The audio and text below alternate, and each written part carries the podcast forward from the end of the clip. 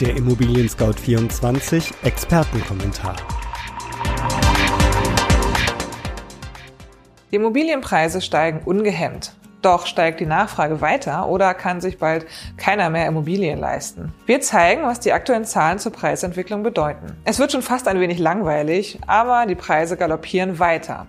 Die große Frage ist nur, Wirken die Preise irgendwann den Markt ab, weil sich keiner, der kaufen will, Immobilien leisten kann? Derzeit kann man das nicht sagen. Immobilien sind immer noch knapp. Sie sind ja überhaupt so teuer, weil die Nachfrage höher ist als das Angebot. Die frischen Zahlen des Statistischen Bundesamtes, die Stasis, von Ende September zeigen die Preisentwicklung recht deutlich. Rund 6,6 Prozent liegen die Immobilienpreise höher als im gleichen Quartal 2019. Im Vergleich zum ersten Quartal des Jahres erhöhten sich die Immobilienpreise um 2 Prozent. Damit verteuern sich Wohnimmobilien trotz Corona-Krise weiterhin sowohl in der Stadt als auch auf dem Land, schreiben die Bundesstatistiker.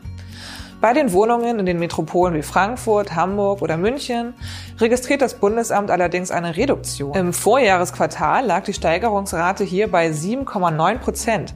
In diesem Jahr sind es nur noch 6,1 Prozent. Werbung. Ein Immobilienverkauf kann viele Gründe haben. Man lebt nicht mehr allein oder plötzlich wieder. Man will endlich einen Garten oder endlich keine Gartenarbeit mehr. Kinder kommen oder die Kinder gehen. Verkaufen Sie dann besser mit Makler.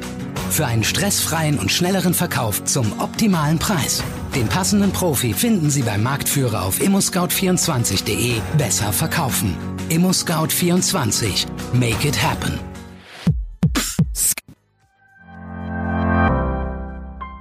Die Nachfrage nach Immobilien zum Kauf ist weiterhin hoch.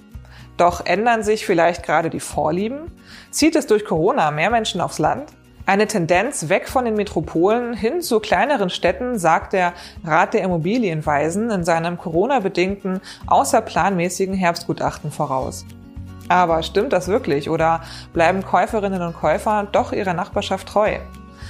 Das hat sich kürzlich auch der Finanzierungsvermittler Interhyp gefragt und eine Datenanalyse aller Transaktionen seit 2016 bis Ende Juni 2020 gemacht.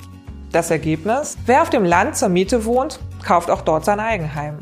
Und Stadtpflanzen bleiben in der Stadt.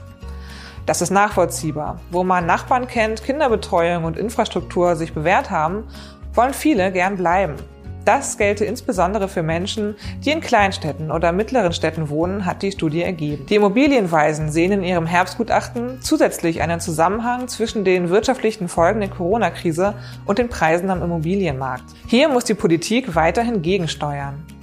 Ähnliche Warnungen sind auch im Ausland laut geworden. Der US-Notenbankchef Jerome Powell prophezeite jüngst Hypothekenausfälle und Zwangsräumungen, falls die Regierung nicht ausreichend Corona-Hilfen bereitstellen würde. Die Situation ist in der Tat besorgniserregend. Wenn viele, die ein Eigenheim besitzen, ihre Kredite nicht mehr bezahlen können, ist das unter Umständen der Anfang einer Zwangsräumungswelle in den USA. Dass wir es bei der Bewertung von Häusern und Wohnungen in Deutschland in einigen Städten mit Preisübertreibungen zu tun haben, lehrt uns einmal mehr die Schweizer Bank UBS. Bereits 2019 führte da eine deutsche Stadt den Spitzenplatz im globalen Blasenindex, dem UBS Global Real Estate Bubble Index, an. Damit ist gemeint, dass die Immobilien einer Stadt im Vergleich zu Einkommen, Wirtschaftswachstum und Bevölkerungswanderung hoffnungslos überbewertet oder überteuert sind. Welche Stadt das war, kann sich bestimmt jeder denken. Natürlich München, was für viele, die in der bayerischen Metropole leben, vielleicht wenig überraschend ist. Leider geht nun auch Platz zwei der weltweiten Rangliste an Frankfurt am Main das damit New York, Tokio, Hongkong oder Toronto abhängt. Die dortige Immobilienpreisinflation mache die Stadt für ihre Bürgerinnen und Bürger zunehmend unbezahlbar, schreibt die UBS. Diese Entwicklung hat sicher mehrere Gründe.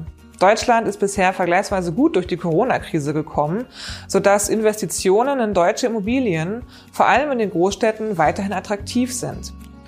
Da der Aktienmarkt derzeit mit hohen Risiken behaftet ist, verschieben nun einige Anleger und Anlegerinnen ihr Kapital in stabilere Investitionen. Zusätzlich ist mit dem Brexit Frankfurt am Main als Börsenstandort mit seinem Immobilienmarkt in den Fokus gerückt. Auch in Deutschland bleibt abzuwarten, ob und wie die Corona-Krise langfristig den Immobilienmarkt beeinflusst.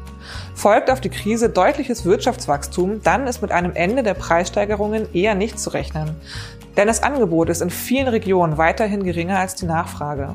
Hält Corona aber die Welt in den kommenden Jahren weiterhin im Würgegriff, so wird sich das voraussichtlich auch auf das Wirtschaftswachstum langfristiger und zeitversetzt dann auch auf die Immobilienpreisentwicklung in Deutschland in den kommenden Jahren auswirken. Damit sind wir am Ende unseres ImmoScout24 Preiskommentars im Oktober angekommen. Den Link zu diesem Preiskommentar finden Sie auch in den Beschreibungen. Vielen Dank für Ihr Interesse und bis zum nächsten Mal.